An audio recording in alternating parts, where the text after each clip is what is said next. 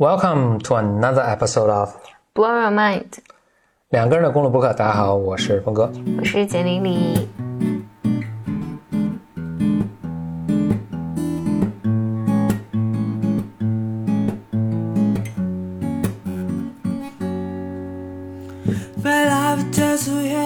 先跟大家说一个咱们 Bimer 的福利，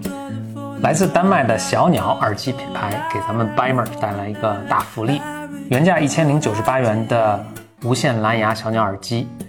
只要是咱们 Bimer 呢，就可以直降三百元。我们这次活动呢，一直持续到二零二零年九月底，到某宝找到小鸟耳机的旗舰店，旗舰店的名字叫做 Libra Tone 旗舰店，向客服发送 BYM，大小写均可。你就可以得到三百块钱优惠券。峰哥会把使用小鸟这款耳机的一个详细体验呢，在咱们这期节目结束前跟大家分享。这次节目没有嘉宾，只有咱们两个啊，对对对，终于回到了并且回到了一个家里这种 这种轻松的一个录音环境下。所以这次我们也没有用我们的牛逼的设备，大家不知道能不能听出这音质的不同。状态比较放松。嗯我还挺怀念就咱们以前这种特别随意的录音的方式的。对对对，我比较怀疑怀念躺着录，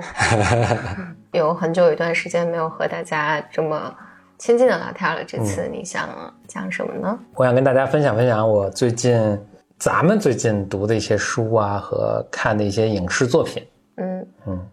有一本书我特别想跟大家说的是 Catherine Graham 写的 Personal History，是他写的自自传。Catherine Graham 是 Washington Post 就纽约时报的，他既是就纽约时报是他们家的，他是个 owner，嗯，呃，是他爸当年买下了这个报纸呢，传给传给了他。传给他。其实先是传给了她老公，就是她爸的女婿，嗯，然后又传给，之后呢又从她女婿这边等于就传给了他。呃，现在后来他又传给他他儿子，所以这是他们他们家的报纸，等于是。嗯，但他不仅仅是 owner 了，他同时还是管理，就是主编啊，他在管理，算不算主编？他叫 publisher。出版人。对，反正他也在管理这个整个这个这个这个报纸。他的生平，他应该是两千零几年去世，所以他是差不多在二战的时候，他是正好应该在大学的时候，所以大家可以想象，他是一九二几年出生的。哎，我居然忘记他准确的生生卒年龄了，但一九二几年出生的，然后也挺高寿的，活了八十多，然后呢，二两千零几年的时候去世的。嗯那你可以想想他那个快的这个时代。这本书我特别想跟大家推荐的是 Catherine Graham 是作为一位，她是一位女性，然后她正好是在美国差不多六七十年代的时候，她开始接手这个报纸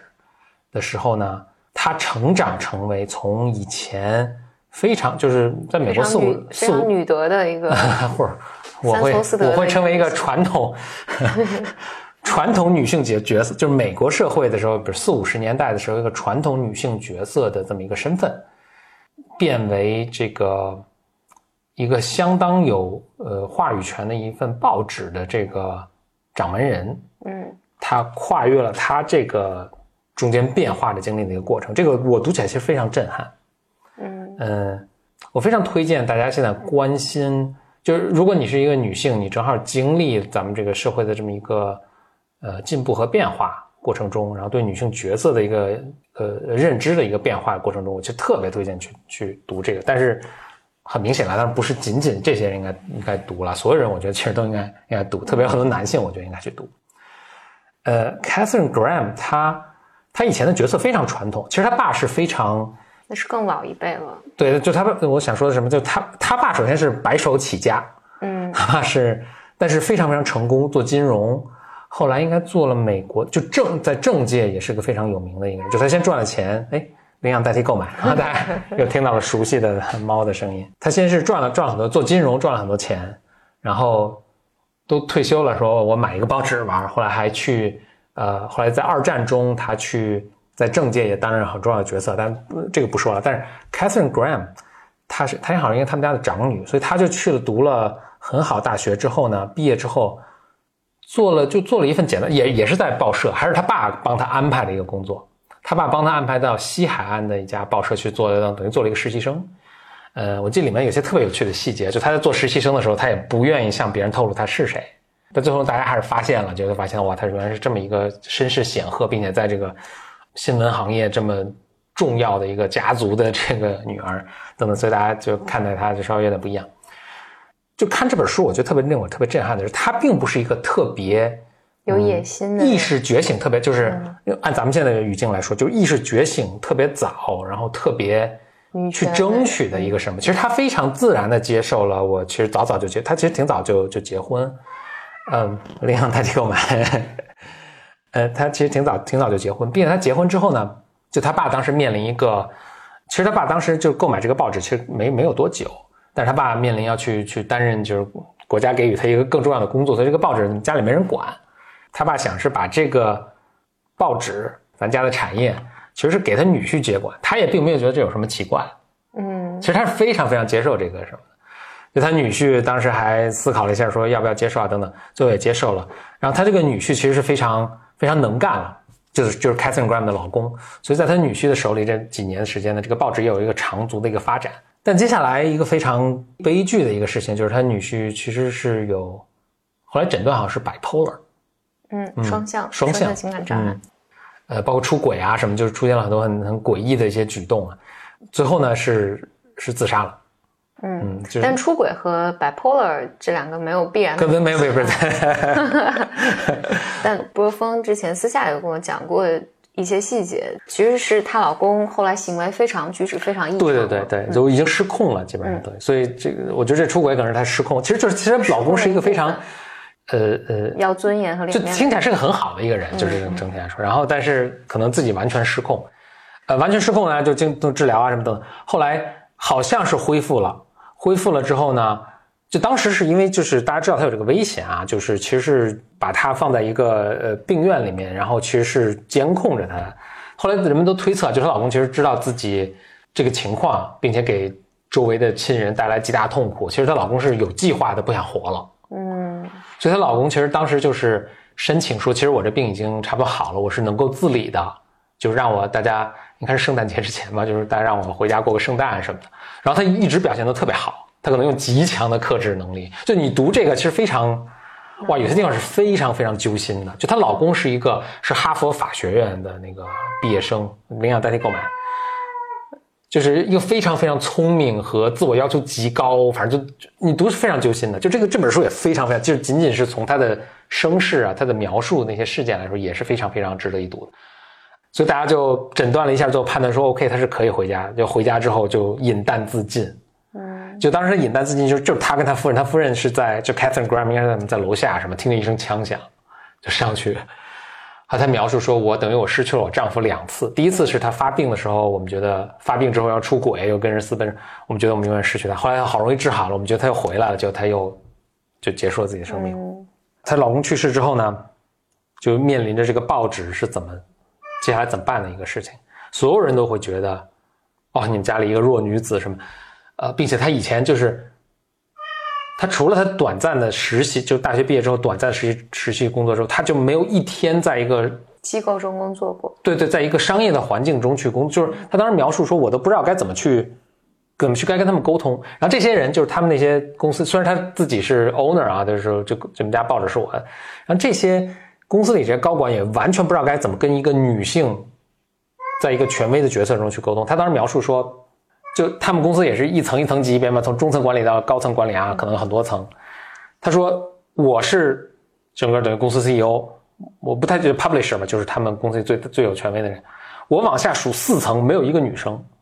嗯但是你想，这可能就是六十年代的美国，它就是这样，所有人都觉得他是搞不下、经营不下去的，要把这公司卖掉的，并且也有人来就是想趁趁火打劫吧，就想把这个呃 Washington Post 来买下。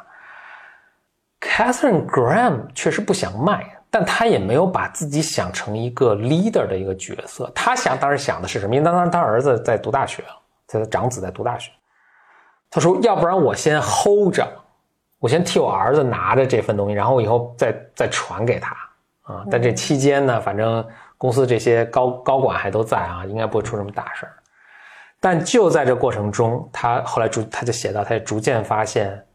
他不仅仅就他被逼着要去学，就是说他他说以前说我我从来什么什么叫财报没见过财报，说不知道财报里面有什么东西，那他是逐渐从我一无所知的一个小白，到开始做这件事情，到成为当时描述他是成为在华盛顿，就在这个首美国首都华盛顿是最有影响力的女性。她说我开始享受我这个角色了，他自己都很意外。嗯然后她在这一个在这整个过程中，她的成长，她怎么看待这些东西？她从一个其实也以前完全没有女权的一个意识，到逐渐逐渐意识到这个东西的这个，就女性在职场中遇到的这些这些情况，到开始开始能够发生中间一个变化。嗯，而且他整个的文字也特别平和，就是就事论事的在说自己产生的这些变化。即使我刚才说的那一切啊，都咱们都，我觉得都是锦上添花。就即使以这个故事和这个时代的本身，你去想，当时他经历了二战的结束，经历了这个美国越战，经历了尼克松的水门事件，而且你想，你想，由于他他的位置以他们家人的这个，包括他爸爸的位置，其实他。跟美都是跟什么尼克松啊、林登·强森啊，就是什么呃肯尼迪呀、就她她老公在就肯尼迪整个当选的这过程中起了非常非常重要的作用。就你想他们家是做这个报纸嘛，然后中间的这些历史事件的这个，尤其他，而且他是整个几乎是一个当事人那个角色去去写这个，就是这个历史事件的跌宕起伏就已经非常非常有趣了。那同时他还我觉得更更拔份儿或者更这个画龙点睛的，就是他个人的一个成长。非常有意思。它其中有我讲一个细节啊，当时呢，整个的这个就他们这个社交的场合，往往是这样，就是他们也会带着夫人，就是那些这个咱们所谓啊，对，那这些男性嘛，这些重要的人物啊，都会带着夫人一起来，比如在一个聚餐。聚餐完了之后呢，男的都留下讨论所谓大事情啊，什么抽着雪茄打讨论大事情，女的全都去厕所补妆，就这样。嗯结果他他也都就都没有想这个事儿，就他也就跟所有女生，就是他女生都离开，他也然后他也起身离开了。后来他突然有一天说不对，哎不对啊，就是他说我也不想去化妆，然后我也很想跟大家一起聊这些，我有很多观点，后来他就改变了这个做法，就他不去跟大家去补妆了。就一时在华盛顿，因为就他带头做这个事儿嘛，一时都传为佳话。他说哇，这个这个规则是可以被打破的。嗯那非常非常有意思。就你看到，呃，这当时是美当时的美国社会啊，当时美国社会的政政界和，呃，你可以理解文化界和这个商业界的，当时就完全男性，一美国也在经历一个从完全男性主导的，几乎你只能看见男性的这么一个状况，过渡到就女性逐渐开始有发生，甚至女性逐渐开始像他这样，但是他是有一个非常偶然的一个因素，就是他们家是这个这个报纸的 owner，但但是到女性开始承担这样重要的一个呃位置，因为我记得你你也提到说，就是这个女性，因为大家她上台的时候大家都不看好嘛，就认为她要卖掉，但实际上她接手之后，这个华盛顿邮报其实做得非常好做得非常非常好。嗯对，这给我一个极大的启发，就是做管理者可能是不需要什么背景的。一是这个，二是嗯你真的是真的是一切皆有可能，你真的可以做。就他当时描述的，他的那种不确定，甚至一种惶恐，以及他真的不知道该怎么，就别人跟他说什么他都不知道，真的是不知道，就是从零开始学这个，而且就是他在准备接手的时候，他都已经是一个这中年人了，然后几十年没有没工作过，能想想吗？他就以前真的是就是就是在家看孩子，然后装修，突然，然后同时人生就是经历这么大的悲剧和变故，突然要接手做做这个事儿，嗯。嗯，但他做的非常好，就真的是一切皆有可能。而且大家以前就是包括他们家里也没有觉得说他是一个，他自己都说了，就是没有人能够想象说我最后会是成为家里这么一个你咱们这份事业的一个顶梁柱，一个 leadership 的这么一个一个角色。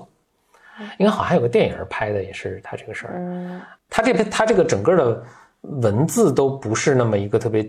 激进的一个文字，但你在读的时候能得到极大的力量。我非常非常推荐他的那个这本书《Personal History》。你你上次跟我讲这个的时候，我就联想到以前好像是人物有一篇文章叫嗯《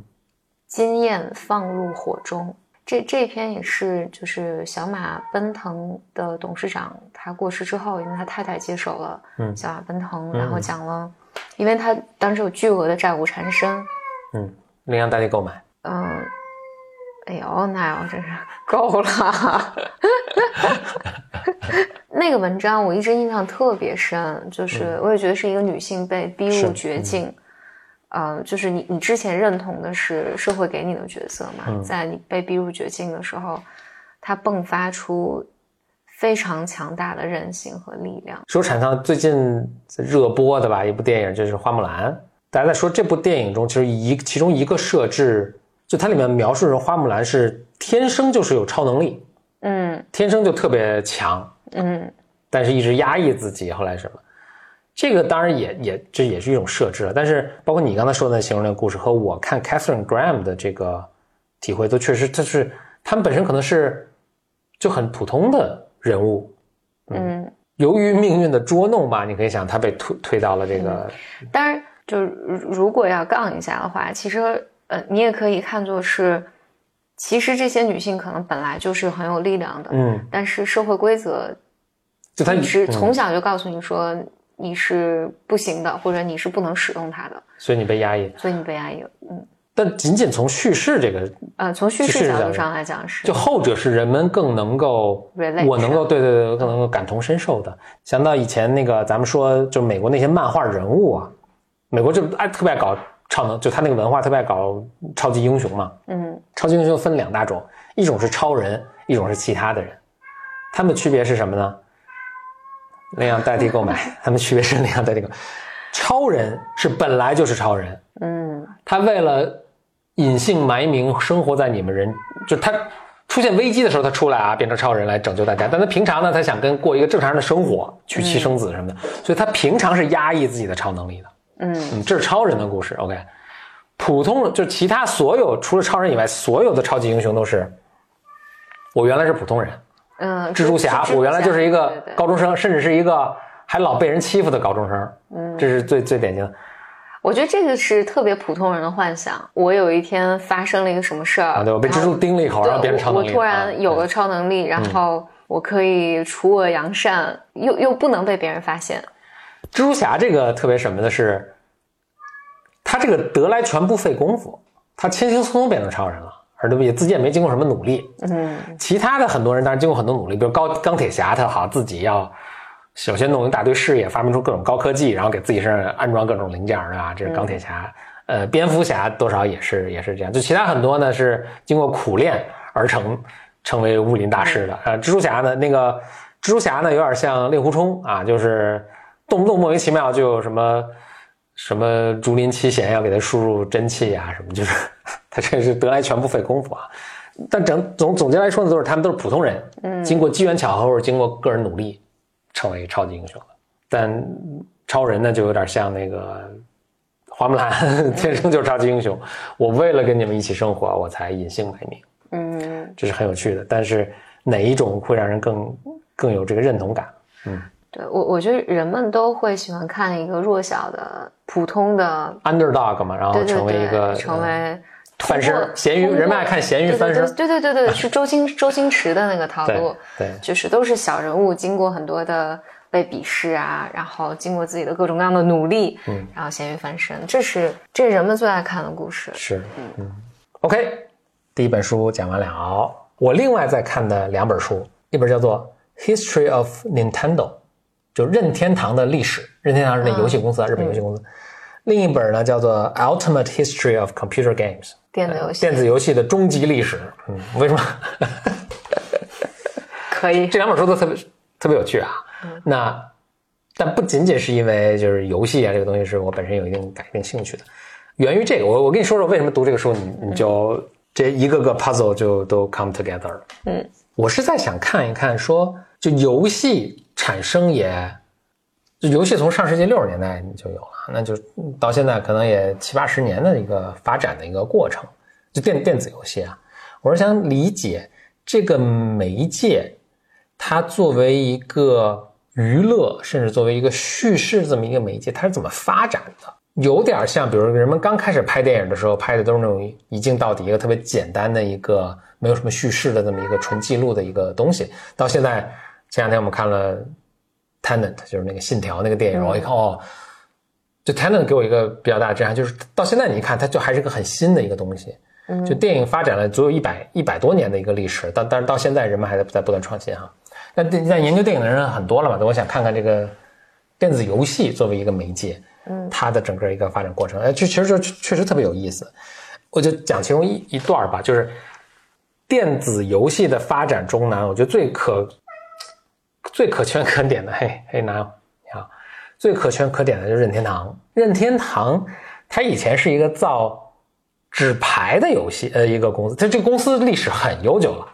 它以前是一个造纸牌，就是二战前就有这么一个公司。嗯，它以前造扑克牌。嗯。到后来开始发发展游戏，当然你可以说它都是在做游戏了，都是娱乐大 众。其中，但是这是一个非常，这还是一个脱胎换骨的变化。那他的他的游戏做桌游的，本来做说对，本来没什么没什么科技，到后来变成特别高科技。他当时游做游戏机，他有一个巨大的转折点，就是他做做出了一个超级玛丽的这个游戏。做超级玛丽的这个游戏设计师是一个叫。Miyamoto 的一个人，嗯，那他当时是非常年轻的一个大学毕业生啊什么，而且当时呢，其实没有人知道这个游戏应该做成什么样，嗯，那 Miyamoto 呢就非常偶然的被任命，你想他们当时也是一个蓬勃发展的创业公司，所以都是随机任命，可能就是突然有一天就突然有什么项目，然后突然有这么一个人，就是你来干这个事儿吧，就是这个每天在所有的创业公司都不断的上演，所以他就被很愣的就被哦，他以前。他以前是学什么工业设计啊，还是什么？嗯，所以其实也对什么做电脑游戏完全不知道。但当时可能没有任何人知道该怎么做电脑游戏，但他很喜欢玩游戏。突然有一天，人们就说啊，我们要开发一个新游戏，你来开发吧。他就去看了看当时有的那些游戏，但当时有一些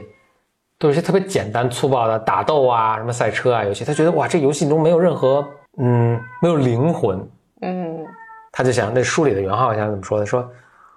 他想让游戏变成一个叙事，嗯，变成一个讲故事，甚至想让游戏变成像麦克白，就是莎士比亚那个细菌，就那样的那种，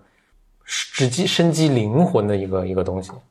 他就去开发游戏，所以他在开发的游戏过程，他第一个游戏，他开发的第一个游戏并不是那个超级玛丽。超级玛丽你玩过吗？我当然玩过。OK，嗯，他开发的第一个游戏，但是就是超级玛丽的前身啊，他就会在里面是 Donkey Kong 吧，就一个大猩猩，一个你知道吗？就他编一个游戏，首先他都编一个故事，哪怕是一个非常简单的故事。所以 Donkey Kong 这个游戏呢，他编了一个什么故事？是一个水管工有个女朋友，然后他还养了一个宠物，是只大猩猩。就他好像对这大猩猩不是很好，大猩猩很生气，就有一天脱脱笼而出逃走了，然后拐走了他的女朋友。然后他这个水管工的接下来的任务就是一路追杀这个大猩猩，要夺回女朋友。嗯，就还是有个故事的。嗯。虽然这个很简单的故事，他每写每写一个游戏，他后面都会放一个故事，同时呢，他会在这个游戏里面，比如加一些幽默的成分啊，就他的游戏都还挺搞笑的。超级玛丽也是，有其中有些幽默、幽默、幽默的成分，好玩。对，让你就就是不不是以前那种特别简单粗暴的那些暴力的那些特别直觉的一个直直接视觉冲击的一个东西，而是加了这些。但很遗憾，我看就是。游戏后来的这个发展方向其实并不是完全沿着他那个思路去走的。其实到后来，你到现在甚至看到还是很多还是简单粗暴，但是它这个简单粗暴的这个暴力的这些东西是做的越来越逼真了。嗯。但是游戏作为一个叙事的媒介，它是发展的如何就不太好说啊。但到现在，其实你看也有，还是有人在做，啊，在这方面在做尝试，比如说以前的那个。风之旅人呐，当然这这这书写的时候也还没有风之旅人啊，对，所以我我还没有读到说后面这些游戏会怎么发展。你你你说这个，我记得我小时候玩的就是那个超级玛丽还有魂斗罗，嗯，都还挺有趣的，那挺好玩的是吧？嗯，都挺好玩的，就是，嗯，然后但我后来就是比如说什么魔兽，嗯，嗯，这些我都已经。年纪大了，就是就不爱玩了。我我从小就，但我必须要坦坦白，就是我从小不是特别爱玩游戏。那你还玩超级玛丽？超级玛丽好像那个时候就是家里有那种哦插卡。对啊，你你那个卡，你那个插的往里插的那个卡的那个机器，应该就是任天堂的机器啊。对对对对对。然后任天堂的卡。哎，我怎么记我什么超级小霸王学习机？就那个可能也能玩游戏了，但是任就是超级玛丽什么应该是任天堂，但后来有很多公司仿制它，可能。然后后来那个我我知道有什么魔兽啊，还有什么仙剑奇侠传这些，嗯，这个是我就记得我上大学的时候，我听我的一个朋友跟我讲的，而且这个朋友还是在清华读书的吧，嗯。一个男生跟我讲，他学计算机的，嗯。他跟我讲说说这个游戏真的太好玩了，就是，嗯、他说里面有好多条故事线，嗯，然后仙剑奇侠是吧？对，好像你你你打一条之后都会哭得稀里哗啦的，你要再重新把这个命运改写一遍啊什么的。嗯，我觉得那那个时候我才开始知道，哦，原来游戏是现在做到这这个程度。是，反而我觉得你说《风之旅人》那个，我觉得它倒不是有一个特别明确的、没有故事，它主要是个体验。对对对，嗯我我玩游戏，我打游戏机很不是很少，从来没打过游戏机。但我开始玩游戏都是玩那个电脑游戏，嗯，所以我当时玩我，而且我我对差不多，我特别不爱玩那个就这种超级玛丽这种动作型的游戏，嗯还有在电脑上就是 Doom 就这种打枪的那种啊，呃，在迷宫里打枪，我特别不爱玩这个。一一是我玩这特头晕，二是我觉得这个好像没有什么智，没有什么这个智智智力的这是什么嘛，对吧？就靠动作快。我爱玩的是那种比如文明、沙丘、三国演义，你可能都不知道这个。我我我都听过这个这这个叫做战略型游戏，就 是排兵布阵都是。对对对，我爸也特别爱玩啊，我爱特我特特别爱玩啊！我的文明我特别爱玩，文明我当时玩的应该文明一，不是文明二，就纯英文的。而且文明这个游戏是这样，你你要发展科技，你要发展经济，你要收上税来之后呢，继续发展科技，或者呢去呃制造武器，构建军队，然后去打别人，或者别人打你来什么。然后你是要平衡这一切。嗯比如说我拿太多钱去养军队，可能就没有钱发展经济，没有钱发展经济，我可能过十年之后，我这个税收就是减少，或者我这个科技就不发达，所以我这军队跟别人打磕不过什么的。啊、然后同时呢，不同国家你要跟你要跟大家，就是你最好跟大家搞好关系，然后大家不打你。所所所以你后来去了咨询公司 吗？好像并没有。但我想说的是，这是纯英文的，嗯，所以我们当时抱着字典玩儿，你知道吗？真的，真的。后来英文玩的倍儿溜。像我们当时记住，哎，我记什么投石机什么？你说我是小学几年级？我说 catapult 投石机，然后 什么就这各种武器的名词，什么经济的名词，呃，不同的政治体系的各种名词，啊、什么样的税收形式，我还玩的倍儿转。英文玩的倍儿好啊！你说？我我记得我我我上大学的时候，那段时间我玩游戏就去网吧嘛，那时候你在宿舍还上不了网，就只能去网吧。我去网吧玩的游戏，就我我玩遍了里面所有游戏，就我觉得你你也你也够豪杰的。不不我我我想就是你打发时间嘛，就那时候你你在网吧里能看的东西也不是很多，嗯然后我就去扒他们的网吧游戏。呃，最终我玩了几年的就是那个都是赛车类的游戏，嗯，一个叫《极品飞车》。对，然后还有一个叫《疯狂出租车》。嗯嗯，，Grand Theft Auto 啊，反正就这种啊。我后来一直在想，为什么我那时候那么爱玩这个游戏？那那些年我看的那个美剧都是什么《兄弟连》，嗯因为看了《兄弟连》之后，那是我的启蒙美剧嘛。嗯，就是特喜欢这种暴力的。对，然后然后我战争。在后来的很多年里面，就是那个年年龄段，其实我那时候也就十十几岁嘛，嗯呃，然后我看的所有的都是跟战争有关的片儿。我后来想，我觉得那个时候，因为我那时候是特别特别乖的一个孩子，我觉得是某种反抗。我觉得是、因为我内心有有无数种的，肯定是你你内心有很多这种情绪没有办法宣泄，所以我玩的全是极品飞车，就开车。嗯，我只要心情不好就去网吧开车。是然后那个疯疯狂出租车的那个游戏规则是你要冲，呃，极品飞车是你要在道路上行驶嘛，嗯然后你拼你的速度。疯狂出租车是撞人，嗯你在路上拼命的撞人，嗯但这个我肯定在以前咱们播客因为录的如此之久，肯定有讲过。就是之后，呃，我记得二零零三年还是零四年，我第一次去美国，嗯，就是我，你看，哎，这不就是游戏中的场景吗？哎，我当时想，哎，这不就是那个疯狂出租车吗？就是我我到的时候好像是纽约晚上，然后还是华盛顿晚晚上他上，那些城市也都是真的城市。啊对对对，嗯然后因为我我们是有坐坐一个大巴，然后反正忘了从纽约开到华盛顿，然后华盛顿开去纽约，就晚上就在路上开，我想，哇塞，这个和那个好惊险啊！对，和《疯狂出租车》一模一样，小人儿都一模一样。后来是零，就是几年之后，我去德国，在德国开车，因为德德国那个不限速嘛，嗯，然后尤其是开它的那个郊野的时候，就在山里开，我当时就说，哦，这就是极品飞车，嗯，就是一模一样的景。我后来就是我人生后来的阶段就。不再玩这个了，不再玩了。嗯，我不不再玩任何游戏。嗯，提醒提醒大家上路一定要遵守交通规则。呃，疯狂就就这就这些赛车游戏，后来就被老被那个知道在西方社会啊，就是有有一阵诟病啊，就是说他们这个鼓励大家 搞特别那个暴力。对对对，嗯嗯嗯，我也是啊，就谁玩着玩着，突然就现现实跟这个游戏，我觉得在他们那无法无法检验了，一脚油门就下去，这多吓人！这个，嗯。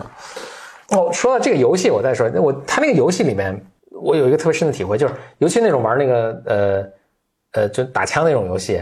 就因为开发游戏的这些这些人，游戏设计者经常也会弄一些彩蛋啊什么，所以就是比如说有一个什么，就你看这个墙都是正常，但其中某一个点你按一下，它会有一什么隐蔽的门出现，进去就能够得到什么特牛掰的装备啊什么的。还有就是当时那个是 Street Fighter，就是那个什么，这个游戏叫什么？街霸。街霸对。街霸当时他们游戏设计者呢，就是你知道街霸最牛的是里面各种组合拳是吧？他们在里面就设计了一些特别诡异的组合拳，就是你也因为街霸好像也没有一个嗯指导手册，就是你游戏设计者觉得这个游戏这个这些里面这奇怪的组合拳是永远也不可能有人发现的。结果他们这游戏刚问世没多久就有人发现了，并且大家还互相传授嘛什么的。他们就发现，就是尤其是某一些男生。就会有一些特别 obsessive 的，怎么怎么叫 obsessive 叫特别强迫的，一定要去什么发现这些暗史啊，或者找到这些。我现在能想象我的小学、初中的一些同学，就是我一定要打出这个组合拳，然后并以这就我先把这人干干干干剩一点血的时候，然后最后打出这个组合拳，非常漂亮的把他干掉，就是太闲了，真的是。但我我我就特别有趣，就是。特别是男生会对这种一些特别奇怪的，就这些东西特别 obsessive，就特特别特别强迫的一定要去知道或者掌握。就不仅仅是在游戏中啊，《High Fidelity》这部电影你你你看过吗？就中文叫 John Cusack 演的，John Cusack Jack Black，就是它里面描述的这个文化是有关摇滚乐的一个文化，就也是有这么一波人，而且主要是男生，就对一些犄角旮旯的一些摇滚乐就是。就你看着他很强，就是很特，就是某种是我觉得是某种自闭症的状症状，就是一定要收藏到，比如一九七三年 Beatles 在日本巡回演出的现场录音版的，而且非 import 的那张专辑。嗯，就他一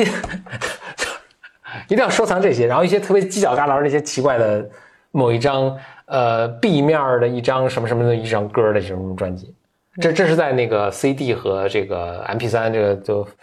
这个风行，然后彻底摧毁了这个产业之后之前发生的事儿啊。嗯，就他特别 obsessive 的去追求某一些什么奇怪的东西，还有包括比如说在大学里的数学系，他们要互相比拼谁算微积分能用什么一个最巧妙、最简短、最神奇、最让人赞叹的一个方法去把这个。微积分的某个题解，咱们咱们俩还不是一起有一次周末一起看那个 MIT 的那个微积分大赛嘛？嗯，就是大家上去互相争奇斗艳的比赛，谁这个微积分解的快。嗯我也不是特别能理解。我一方面会觉得女生应该也有，但我觉得另外另一方面有可能是因为我觉得女生很快就知道这个有这个是非常无聊的，对对对对，就毫无毫无现实价值和意义。啊，我非常同意这个。所以我觉得女生很快就。Grow out of this，嗯，就成熟了，嗯嗯。但男生真的是就是成年人还在 obsessively 某一个游戏的某一个秘密的通道，或者某一个专辑当时被删掉的某一个 track 的一个什么 MP 四就是会去追求这些东西。总之吧，就是我的一个很有趣和无奈的一个观察。然后我在反省我我自己做的有些事，可能可能也陷入这个类型，对对，可能差不多。OK，嗯，这是我最近在读两本书。最后再说一个，这咱俩一起看的一个韩剧，叫做《Kingdom》，王国。嗯，这咱俩一起看的，你对这个有什么想点评的吗？简单来说，推荐吗？还是推荐的哈，就是没事是可以看的。嗯，还是应该承认，就是还是有就娱乐的角度还是挺好看。我因为我咱俩一起能看完的东西其实不多。对，但但我觉得我如果不是跟你在一起，你是不我应会去看的该我应该是不会看的。但所以我们的推荐的是条件是你有一个可以一起看的亲密的人。就是就等于还是不推荐了你你为了将就他，我我但我但我但我如果是不是有跟你一起看，我也不会去看的。那我们为什么要看一起看这个？我跟你讲，当我看完这个那个《王国》这个电影这个剧嘛，韩剧，我这个不含剧透啊，嗯但是我我觉得这一种思路是呃永远好使的，就是它的整个的故事结构和叙述的方式和《甄嬛传》我觉得是一模一样的。哦，是吗？呃，因为哎当啊，你先说。当年，呃，《甄嬛传》这个片子，其实它很拖拖拉拉，拖拖拉拉嘛，嗯，特别的啰嗦以及漫长。然后其实它的景也很少，但是我记得当年我还是拖着把八十集吧，快进看完了快进嗯看完了。嗯，这个剧我觉得也是，它像当但紧凑很多，其实呃，对对对对，这个剧是非常紧凑的。对虽然我们也是两倍速看的。对，这个剧是紧凑很多，但是它的故事线索和结构是一样的，它的结构都是，呃，反正是一个人，这个人就是特别纯良向善，然后他就其实就是一个游戏，电子游戏，就是打关，就打完第一关打第二关，打完第二关打第三关，打完第三关打第四关，然后越往下面的关就是越难度越高嘛。难度越高，嗯然后其实无非就是更大的 boss，更大的 boss，更大的 boss，然后更多的 boss，然后特别特别多，黑压压的，一会儿地上跑的，天上飞的，反正就是你最后打通关，自由了。我因为没看过《甄嬛传》啊，就就不不知道这个这两个有多贴切。但我看它的感觉是一个迷你和简陋版的《Game of Thrones》，因为哦很多剧情设置我觉得都是很很像，但是它简单很多。因为《Game of Thrones》是有 n n 条这个故事线，它这个应该就是就一两条故事线，对对对，嗯简陋版的。但我觉得你说这个，那就天天下故事都一样。但我记得《Game of Thrones》和那个《甄嬛传》，我是同时在看嘛。嗯，我当时有一个 insight，就是《Game of Thrones》打不过《甄嬛传》，因为《甄嬛传》就很简单，就是一个人。你说打不过是就是观众的接受度，对对对。啊，因为《甄嬛传》就是它的故事线非常简单，嗯。呃，就是一个人带一个小团队，它里面无论有什么样的爱恨情仇，他的目标在五集里五集之内都是非常的呃专一的。哎、那有在打我的脚。那要 don't do this，它就是一条单线，所以你你不太需要智商，但是它会特别紧紧抓住你的注意力，你你总想知道，哇，这个局这么困难，它是怎么过去的？但一旦闯过这一关，一切都成历史了，嗯，然后你会进入下一关，然后所以它也有点非常线性的一个。对对对，嗯它这个线性叙事是，而且从平民开始打，然后从底层开始打，打打打打到娘娘，打到最后打到皇上。我我觉得就我们看的这个王国也是这么个思路，就是很简单的，所以像方便面一样，你看着看着，你会非常非常想看下去。但芒果这个，只要你观影经验足够多，其实非常可预测。对对，嗯结局你都是知道的，嗯，你连担心都不是特别担心，嗯，但你只是想知道编剧怎么把这个给圆完的，嗯，它是这么个东西。我我可以推荐我最近在看的书和剧，OK，嗯，因为去年我在不是去年，今年今年我看了一个，我得先我说我在看哪本书，我得先从这个剧开始讲。我们再录一期吧。不，我我这个很快，我这个很嗯快，我这个没有什么。我记得咱们 BM 有没有讲过？我就是再讲讲几个月之前我看了那个美国夫人的那个美剧《Mrs. America》。呃，《Mrs. America》这部剧我是非常非常推荐推荐看的。呃，它讲的是就是上个世纪七十年代，呃，女权主义运动的一个过程。呃，但是它的很有趣，它选择的是反派的那个 leader 叫 Phyllis Schlafly。反正总之啊，这这这个剧里面整体讲的就是当年女性女性运动在兴起，然后但同时出现了这个反派人物，这个反派人物呢，他其实是用身体力行的在践行女权，但是呢，他是用非常女权的方式，在集结了当年的就所有的这种保守保守派的妇女和政治势力来打那个女权的。然后你能看到这里面的，我应该是公众号写过，然后你能看到这里面整个女性主义是如何兴起的，以及女性在这个过程中。大家之间的那个政治是如何参与的，然后如何影响民众，以及女性在里面的挣扎，还有女性之间的相互的斗争，是非常非常有意思的一个剧。我是因为看了这个剧，在这个剧里面，就这里面讲到了另一个人物是七十年代女权主义兴起一个非常核心的一个人物，叫 Gloria Steinem。呃，然后这个 Gloria，因为最近好像。还会有新的片，最近会出现，就是专门是拍他的，所以我去看，我去找了一本他的自传，他这个自传的名字叫《在路上：我生活的故事》，它里面就会讲到很多他观察到的，比如说出租车司机如何看待女性，嗯，他会游遍就是美国很多个城市，呃，他遇到了少数族裔，呃，遇到的人群会怎么看待？看待女性以及就是他们之间自相矛盾的观点，就他像一个社会学家一样，就是他给你讲述很多这些他自己的历程，包括他有讲到自己生活的故事，就是他选择一直在路上。他的生活里面是一个特别有争议的人，她很漂亮，然后是特别标志性的，就是特别浓密的长发和一个戴一个蛤蟆镜，这是他的一个那个标志性的装扮。然后他里面也会提到，就是他的这个。相貌也使他在他来做整个女权运动的时候，就经受很多的这种歧视，就大家觉得你太漂亮了，就是各种各样的争议吧。呃，我我这两天还看了一个很好看的美剧，叫《失踪》。我我看的是第二季，我是非常随机的看到了这个剧，就打开看看看，我觉得挺喜欢。一共八集，它就是讲述呃一个女孩被绑架了，然后她十几年、十一年之后，她又回来了。他回到了他原来的这个家庭里面，然后牵连出一系列的新的东西。我觉得他特别抓住我的点是，但这个剧真的特别特别哀伤。嗯，就如果你生活中需要快乐的话，就别看这个剧了。但你如果想要看一下好东西，它是很好的东西。它里面讲述了就是，呃，讲述了海湾战争，啊，不是海湾战争，就讲述了战争，伊拉克战争。呃，讲述了就战争下面的这些家庭，他们间接的受到了怎样的影响，以及人人的复杂和脆弱，以及坏，嗯，还有善意，就普通人普通家庭的挣扎吧。我觉得他对人性的刻画是特别仔细的，我也会推荐这个剧看。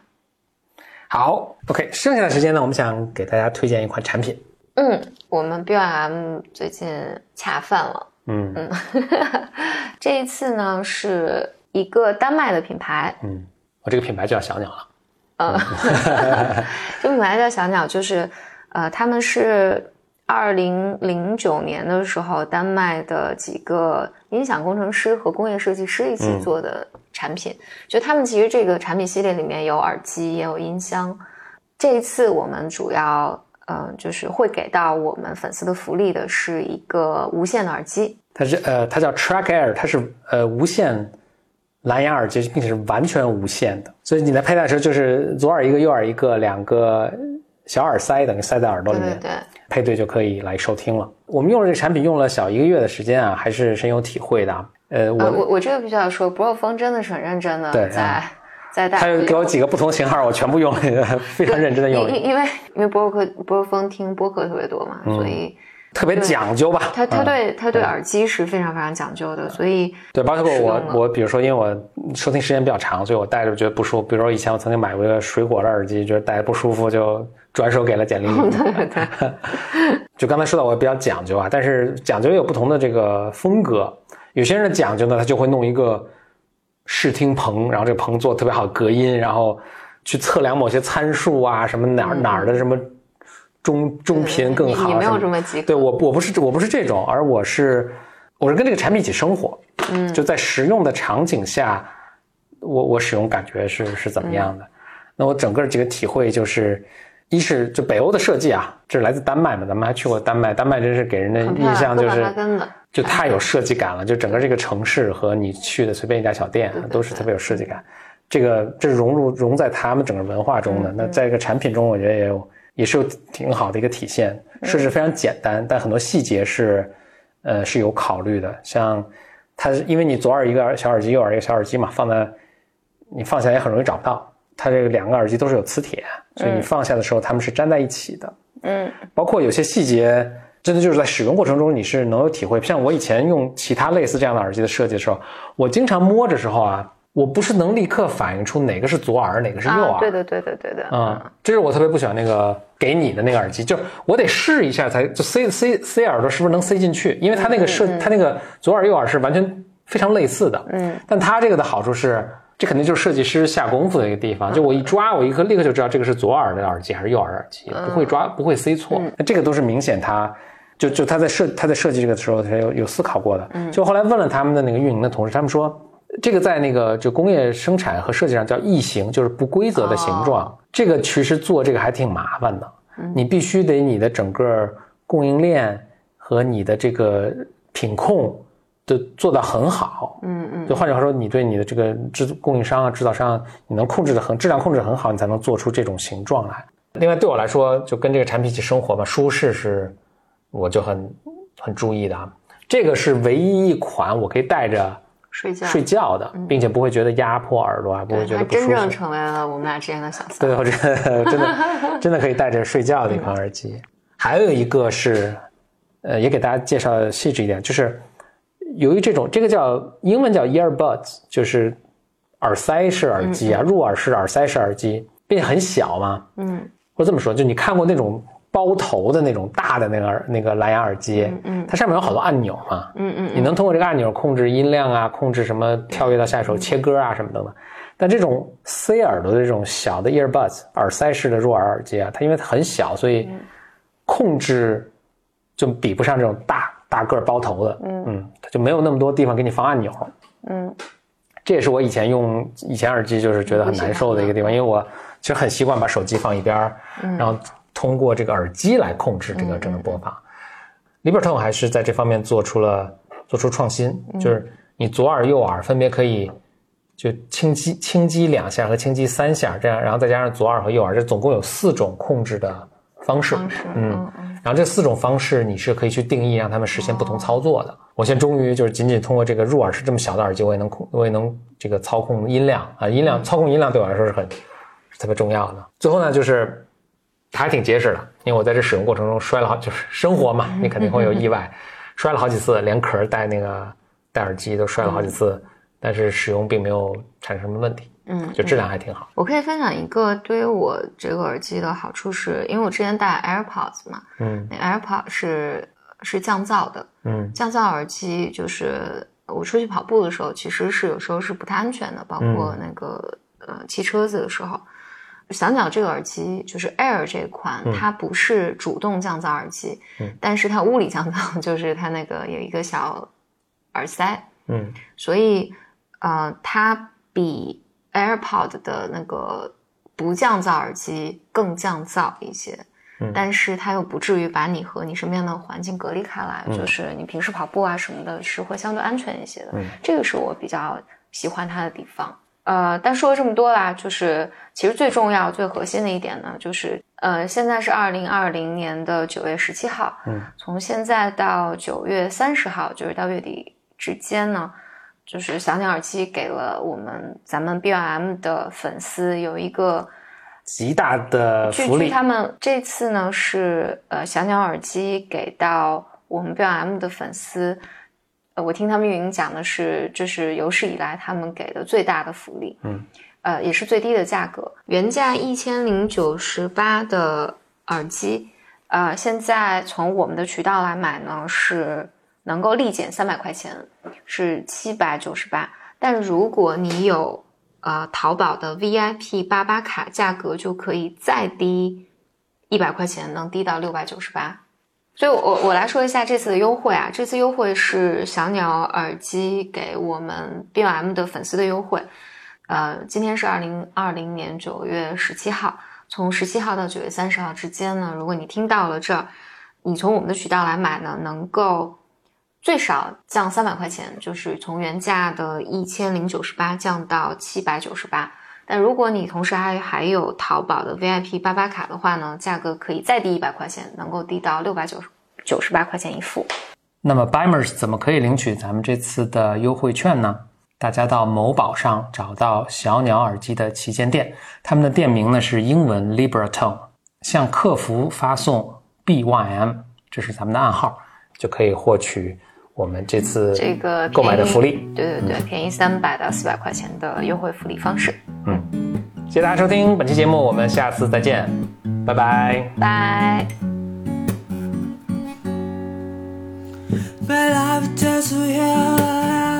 De temps, à de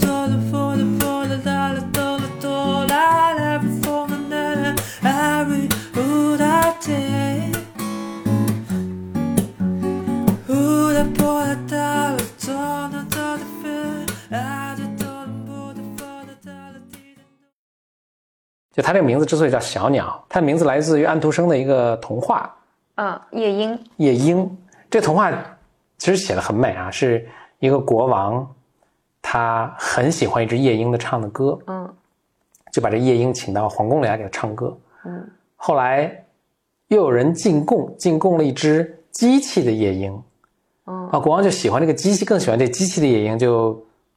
就没有再关注那个、嗯、活的那个夜莺，就让那夜莺就就飞走走了，送他走了。国王就一直听那个机器的夜莺，但这个机器夜莺后来坏了，哦国王之后呢也生重病，快去世了。嗯那个已经走的夜莺听说这个事情呢，就又回到皇宫里，再给国王又唱了唱了歌。他唱的是如此的动听，以至于国王好了。哎，对，死神不忍心，就死神就离开了，国王就好了。我是我是后来才知道这个故事的啊，但是我我听着这时候，我其实很有，我觉得跟我前面说那个这个意义有暗合，就是其实一个产品的好坏不在于它的机器，不仅仅在于它的是一个机器的一个怎么，而是在于它是一个有灵魂、是一个有血有肉、能跟你一起生活的一个一个产品。我知道这个故事之后，反正也更喜欢这个这个品牌了。确实，我用了这么长时间，也非常给大家推荐。